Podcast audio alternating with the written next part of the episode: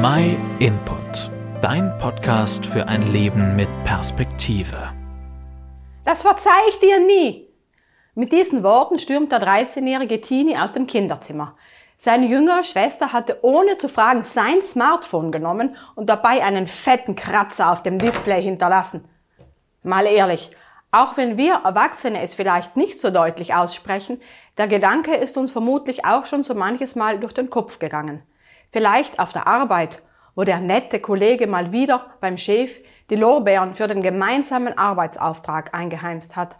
Auch ein Freund oder Partner, der eine Abmachung oder ein Versprechen vergessen hat, kann uns enttäuschen und verletzen. Und jetzt, in der aktuellen Corona-Krise, in der Politiker über unsere Köpfe hinweg Entscheidungen treffen und das zum Verlust unseres Arbeitsplatzes führen kann. Es müssen unzählige Entscheidungen getroffen werden von denen sicher nicht alle richtig und weise sind. Die Folge sind Wut und Enttäuschung über das System und über die einzelnen Entscheidungsträger.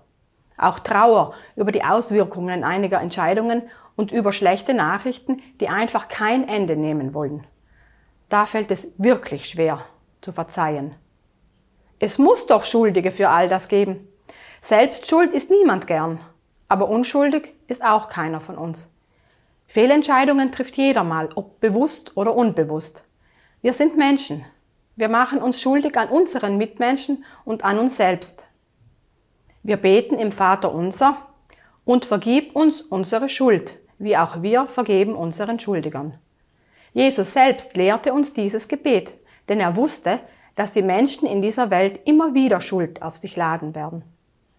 Zwei Verse weiter versichert er uns, denn wenn ihr den Menschen ihre Verfehlungen vergebt, so wird euch euer himmlischer Vater auch vergeben. Eine herausfordernde Aufforderung, gefolgt von einer guten und erleichternden Botschaft. Vergeben ist manchmal nicht einfach, vor allem wenn die Verletzungen tief sitzen. Oft zeigt derjenige, der an uns schuldig geworden ist, keine bis wenig Einsicht und Treue, was die Vergebung noch schwieriger macht.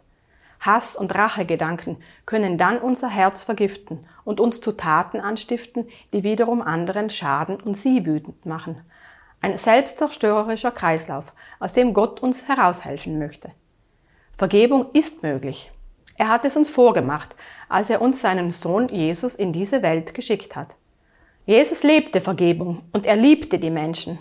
Obwohl ihm oft Unrecht angetan wurde, begegnete er seinen Feinden mit Liebe.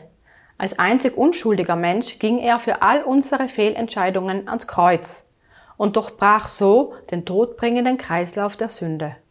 Und noch am Kreuz trat er vor Gott für uns ein, indem er zu seinem Vater rief, Vater, vergib ihnen, denn sie wissen nicht, was sie tun. Wenn das mal kein Einsatz ist, durch Gottes Liebe zu uns Menschen ist das Kreuz vom Symbol des Todes zum Symbol der Vergebung geworden, zu einem Ort, wo Opfer und Täter zusammenkommen können, zu einem Ort, wo Befreiung und Heilung stattfinden kann. Wenn ich glauben kann, dass Jesus für meine Schuld am Kreuz gestorben ist, dass er die Strafe auf sich genommen hat, die eigentlich ich verdient hätte, dann bekomme ich seine Vergebung. Und dann bekomme ich auch die Kraft, anderen zu vergeben, sie loszulassen aus meiner berechtigten Schuldforderung. Mein Herz wird frei und wird nicht mehr von Hass und Rache vergiftet, und Gott kann es heilen. Wenn auch du diese Vergebung erfahren möchtest und den Kreislauf der Sünde in dieser Welt durchbrechen möchtest, dann vertraue dich Jesus an. Wenn du Fragen hast, hinterlasse uns einfach einen Kommentar oder schick uns eine E-Mail an info at myinput.it.